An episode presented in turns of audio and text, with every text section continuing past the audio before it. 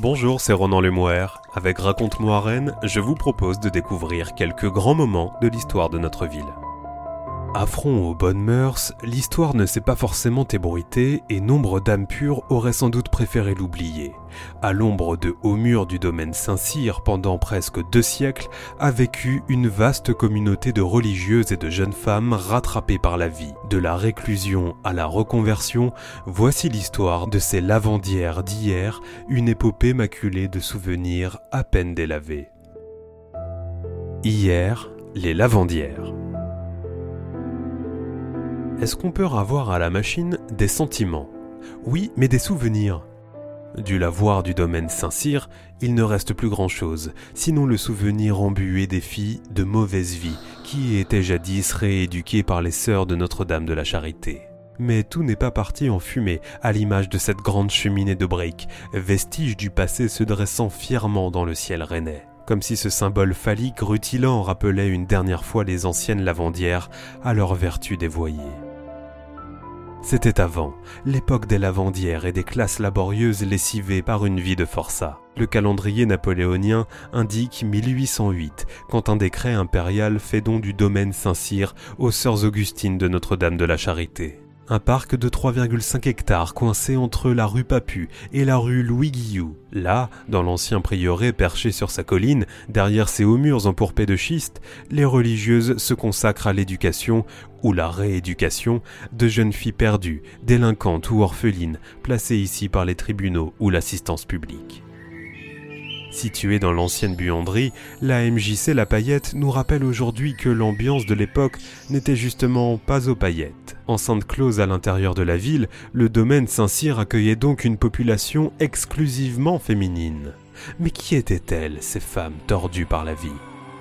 Celles qu'on appelait les pénitentes, des mineurs de mauvaise vie, anciennes prostituées le plus souvent.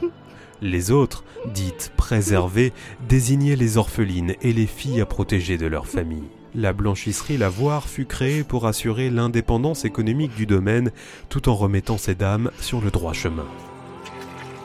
À partir de 1857, ces vilaines filles travaillent dans une buanderie édifiée le long de l'île, histoire de gagner leur repentir à la sueur de leur front. Des heures passées à frotter, savonner, essorer pour honorer les commandes passées par les casernes, les lycées et autres hôtels de la ville.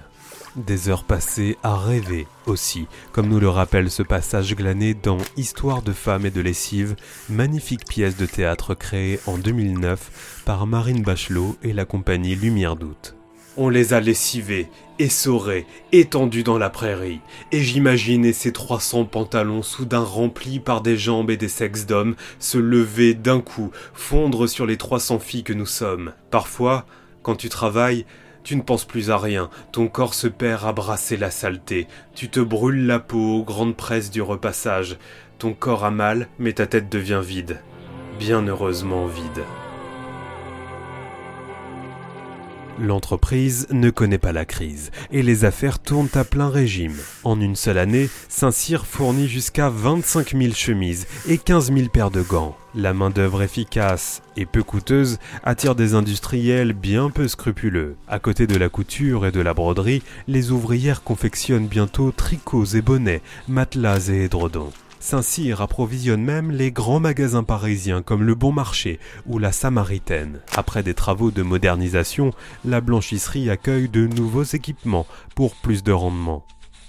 Pendant que les lavandières lavent leurs péchés et effacent les taches sur leur parcours maculé de fautes, les familles aisées y apportent leur linge, quand elles ne louent pas un espace de lavage aux arrivoires ou dans un des bateaux lavoirs amarrés le long du quai. Au fil du XIXe siècle, le nombre de pensionnaires grandit. 24 filles en 1821, 269 en 1854, 606 en 1897. Le profil des occupantes reste quant à lui peu ou prou le même, comme nous éclaire Claire Dumas, éducatrice de la protection judiciaire de la jeunesse. Elle évoque ces filles prostituées qui en font ou en feront leur métier, filles sur le bord qui pourraient le devenir, filles qui n'ont rien fait de ce genre mais, étant filles et pauvres, sont forcément des prostituées potentielles, filles qui ont été abusées mais sont traitées comme coupables. Ainsi va le cancan, dira-t-on. L'introduction de la déchéance de l'autorité paternelle dans le Code civil en 1889 change la donne. L'institution accueille alors des enfants pour les préserver de leur environnement. Quelques passages extraits d'histoires de femmes et de lessives jettent une lumière crue sur la réalité de cette époque. Madeleine dit Je vends mes fesses à la rue, je vends ma fente aux passants, et ça depuis mes quinze ans. Un beau jour, j'en ai eu assez de satisfaire le client, de me faire défoncer, de me faire voler mon argent. Je tambourine chez les sœurs de Saint-Cyr, c'est le 5 avril 1857, j'ai vingt ans. Je veux changer de vie. Et Léontine. Au bal du 14 juillet de Saint-Malo, j'ai dansé avec un soldat. La valse et les lampions m'avaient tourné la tête. Sur la plage, sous sa tente, on a couché ensemble, mais la police rôdait. Relations sexuelles dans un lieu accessible au regard du public. L'avocat de mon soldat a plaidé. C'est un jeune militaire, vous comprenez, il faut bien que jeunesse passe. Moi aussi ma jeunesse passe, et passera derrière les murs de Saint-Cyr.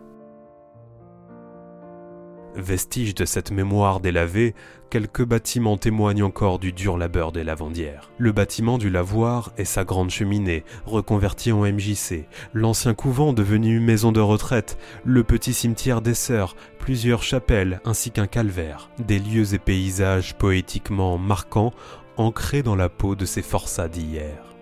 Dans la première moitié du XXe siècle, le couvent cloîtré se mue alors en centre de rééducation baptisé la Maison de redressement. Une première enseignante laïque arrive en 1952 pour dispenser des leçons d'histoire et de géographie. La maison héberge alors environ 300 filles et une centaine de religieuses. Quand elles ne travaillent pas à la blanchisserie, les élèves planchent pour le certificat d'aptitude professionnelle. Habituées aux corrections, les filles deviendront sténodactylo, comptables, puéricultrices ou aides ménagères. Le ballet des blanchisseuses durera jusqu'en 1986, date à laquelle le domaine Saint-Cyr est cédé à la ville de Rennes. La municipalité s'engage alors à maintenir la vocation sociale du site. Deux maisons de retraite, une résidence d'étudiants, une aire sportive, des locaux associatifs et culturels ont depuis investi les lieux. Rénové en 2016, le parc du même nom compte aujourd'hui 40 jardins partagés, cultivés par les membres de 15 associations regroupées au sein des jardiniers de Saint-Cyr.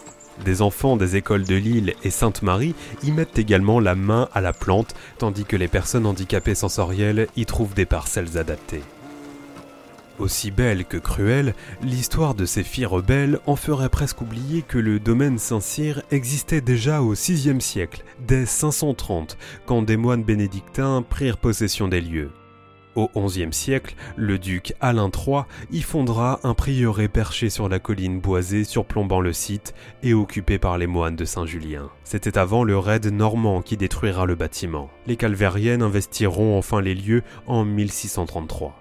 Et pour être tout à fait exact, la vocation rennaise à rééduquer les prostituées et les prisonnières n'attendra pas Napoléon. Dès le XVIe siècle, des laïcs installés près des portes mordelaises s'attellent en effet à cette tâche.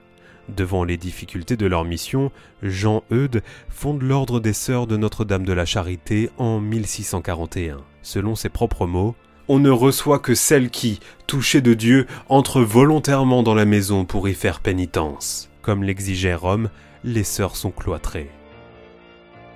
Fille du diable, tentatrice, vicieuse, putain, sorcière, nettoie et frotte bien ma chemise, boniche.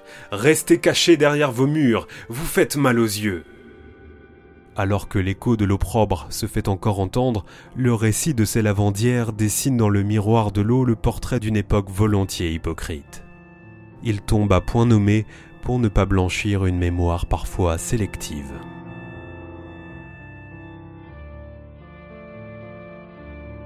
Hier les lavandières, un récit écrit par Jean-Baptiste Gandon.